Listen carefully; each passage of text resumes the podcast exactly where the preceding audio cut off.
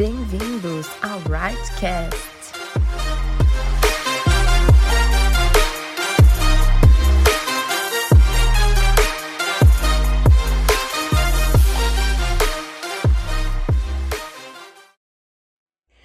Oi, pessoal, eu sou a Lauticeia. Para quem não me conhece, eu sou amada por Jesus e eu amo Jesus, eu amo o Evangelho, eu amo o que o Evangelho faz nas pessoas e eu acredito que isso resume quem eu sou e resume a minha vida.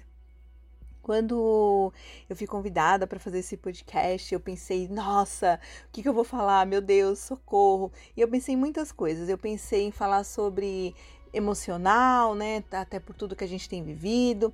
Depois eu pensei em falar sobre Ananias e qual foi a resposta, como foi a resposta rápida perante um assassino que ele deu ao Senhor em frente àquela missão, né? Que leiam Ananias, gente, a história dele é perfeita. Perfeita, perfeita. Vai ministrar muito a vida de vocês. Mas no final o Senhor falou comigo e eu senti de falar sobre egoísmo versus chamado.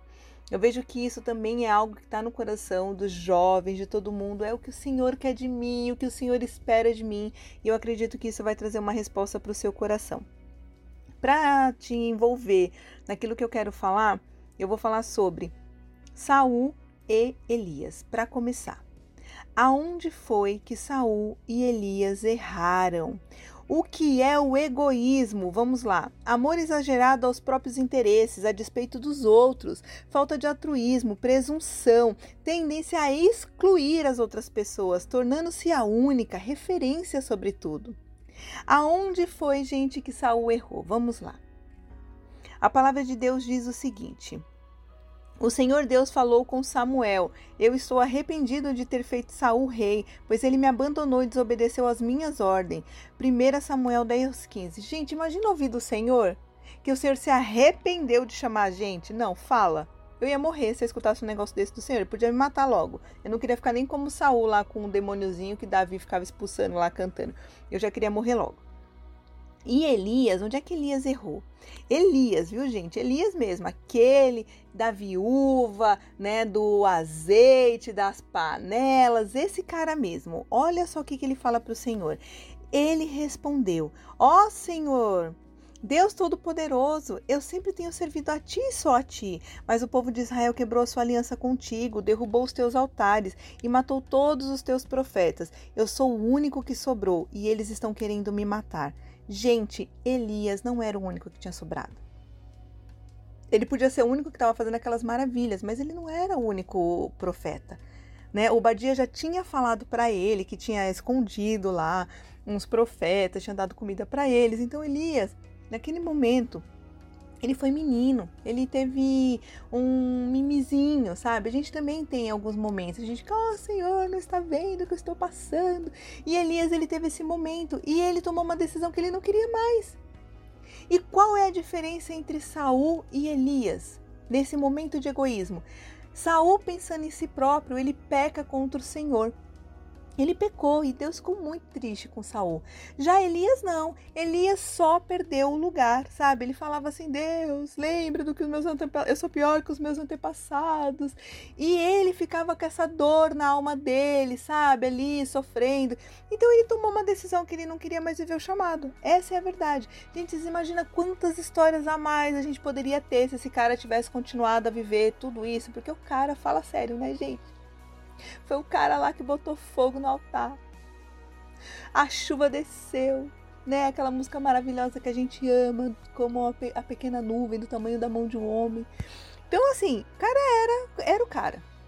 E aí eles tomaram uma decisão, que foi desistir, né? Saul de um jeito e Elias de outro. E agora eu quero falar sobre chamado, né? Sobre chamado. Como não perder o chamado lá, pensando em mim mesmo, pensando nas minhas dores. Então vamos ver o que a Bíblia fala. Né? A primeira coisa que eu queria trazer para vocês sobre isso é: gente, eu percebi uma coisa, Deus não chama a gente preguiçosa. Se você passa o dia inteiro dormindo, sonhando com a morte da bezerra e acha que o Senhor vai poder te usar com fogo, poder, lágrimas, né, e paixão, esqueça. O Senhor ele não chama a gente preguiçosa. Olha só o que, que a Bíblia fala. A Bíblia diz assim, ó: Elias saiu ao encontro de Eliseu, que estava arando a terra. Na frente dele iam doze pares de bois e ele estava arando. Gente, ele estava trabalhando trabalhando, isso mesmo. Vamos ver sobre Davi. E perguntou a Jessé: Você não tem mais nenhum filho? Jessé respondeu: Tenho mais um, o caçula, mas ele está fora, tomando tomando conta das ovelhas. Então mande chamá-lo, disse Samuel. Nós não vamos oferecer o sacrifício enquanto ele não vier. Gente, Davi estava trabalhando, Eliseu estava trabalhando. Então a primeira lição aqui é: cara, pare de ser preguiçoso Mina, pare de ser preguiçosa. O Senhor não pode usar pessoas que não estão realmente sedentas e com vontade de fazer algo para o Senhor. Então, ao invés de você ficar se preocupando com qual é o seu chamado que você tem para fazer, só faça, sabe? Limpe a casa, levante, abrace, faça uma marmitinha para alguém, enfim. Deus vai te dar aí o que você pode estar fazendo antes de estar servindo a Ele 100%. A segunda coisa, gente, que é muito importante, muito importante para que você tenha um chamado de sucesso é desapega do passado. Gente, desapega, sabe? Desapega. Olha o que a Bíblia fala. Aí Eliseu deixou Elias e foi até até o lugar onde estavam os bois e matou. Gente, ele matou os bois. Sabe quando eu li isso, o que, que eu pensei? Eu falei, cara, ele matou os bois, sabe por quê? Porque se um dia estivesse sofrendo lá no chamado, para ele não ficar pensando assim, ai, quando eu estava lá, cuidando dos meus bois e arando a terra, ele já acabou com o passado. Então, desapega do passado. Gente, a Bíblia você pode ver, a gente nunca vê o Davi falando assim: "Ai, queria voltar para a casa do meu papai para cuidar das ovelhas". Não, cara, ele segurou a bronca. Gente, segure a bronca. Chamado não é brincadeira. Vocês acham que eu não já chorei? Eu já chorei. Eu já pensei, por que eu estou aqui? mas a gente tem que levantar a cabeça rápido e lembrar quem nós somos em Cristo e porque o Senhor tem nos chamado. Então, assim, lembra disso. Então, gente, o que é desapega do passado? Tudo é desapega do passado. Sabe aquelas fotinhos que você fica olhando com saudade? Seja no, nas redes sociais, seja no seu celular, enfim, cara, desconecta, joga isso fora. Sabe amizade, gente, amizades que te poluem, sai fora disso. Quando eu me converti, gente, eu fiquei sozinha por um bom tempo, até que o Senhor me desse amigos maravilhosos, mas até lá eu fiquei sozinha. Então, assim, rolês, leituras ruins, gente, isso atrapalha, músicas ruins, desapega do passado. O Senhor tem algo incrível para você você vai viver o novo, sabe? É igual academia, não dá para você ficar malhando e comendo feijoada e as coxinhas todo dia, ou você nunca vai chegar no resultado que você almeja. Então assim, mude de vida, total, total, total.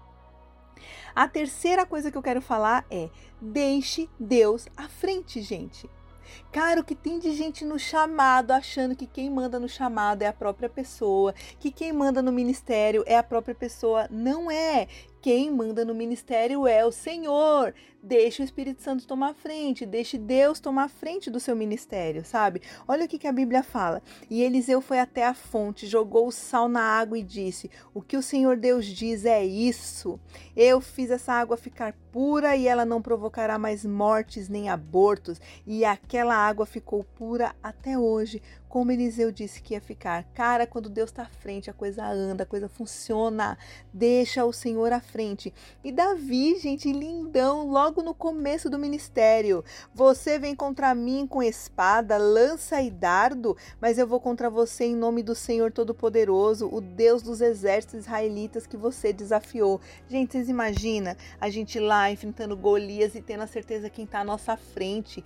Nós temos que ter intimidade com o Senhor. O Senhor, ele tem que estar à frente do teu ministério, ou teu ministério já está declarado falência. Então não faça isso. Nós estamos vendo aí tantas situações, né, no mundo gospel. Então vamos ser crentes diferentes. Amém? E por último, e por último, saiba que o chamado não é fácil, nunca vai ser fácil, mas ele é delicioso. Você dorme, você fala, ai Deus, obrigada. Tem dia que a gente está cansado de expulsar capiroto do povo, sei lá o que que Deus mandou a gente fazer naquele dia, né? Cada um tem o seu chamado, uns cantam, outros dançam, outros alimentam, enfim. O Senhor é que sabe quem ele chama e para que ele chama, mas tenha certeza que o seu papel é agradar ao Senhor é agradar a Deus. Sabe, um dia um amigo meu, ele falou algo muito precioso, que é pra gente fechar esse momento aqui, preste muita atenção nisso. Ele disse o seguinte para mim: "Lau, você sabe qual é a diferença entre Davi e Paulo?" E por que que Davi era segundo o coração de Deus e Paulo não? Paulo, cara, o cara, né, que levou o evangelho, o cara que que pregou, o cara que fez e aconteceu, o que nós amamos. Eu falei assim, mas você sabe por quê? Eu falei, não. Ele falou assim, porque Davi tinha um coração sincero e verdadeiro perante ao Senhor. E porque Davi tinha esse coração lindão, nós sabíamos todos os pecados de Davi. Nós sabíamos quem era Davi. Davi pecava, Davi contava, tá lá nas histórias. É só você ler 1 e 2 Samuel que você vai saber de tudo. De tudo, de tudo. Mas Paulo não. Paulo falava pra gente assim: eu tenho um espinho na minha carne. Que Satanás vem e me afronta, mas a gente não sabe. Não sabe qual é. E eu creio que por isso, né? Meu amigo ministrou isso em mim, eu acreditei nisso, que por isso que Davi era segundo o coração de Deus. Então, a última coisa que eu quero te dizer é: tenha um coração arrependido, transparente e verdadeiro. Não dá para ser mentiroso com Jesus, não dá para ser mentiroso com o verdadeiro. Ele é o verdadeiro, ele é o eterno. Tenha uma vida verdadeira, limpa, transparente. Esses dias eu ouvi uma pessoa falando assim: se alguém te perguntar algo que você tem vergonha de responder, isso ainda te aprisiona. Vá perante ao Senhor e coloque nos pés de Jesus, para que você seja curado disso, para que quando alguém pergunte para você, sei lá o que for, que você pensa que você tem vergonha, isso esteja resolvido dentro de você. Nós cristãos não podemos ter nada é, que não é resolvido dentro de nós. Então resolva tudo aquilo que está inacabado sobre a sua vida. E gente, essa era a palavra né? Então, para que você não esqueça, é: Deus não chama pessoas preguiçosas. Desapega do teu passado, desapega, deixe Deus à frente de tudo e seja transparente e seja sincero para que o teu ministério seja um ministério de sucesso. Às vezes você vai cuidar de uma única pessoa, assim como Barnabé cuidou de Paulo não sei qual é o teu ministério, mas saiba, se você deixar o Senhor à frente, com certeza ele será um ministério cheio de frutos e alegria. Gente, obrigada, beijos e amo vocês. Se você foi abençoado com esta palavra, curta, compartilhe e siga-nos no Instagram, arroba renovadayang, arroba. A gente se vê na próxima terça em mais um episódio do Rightcast.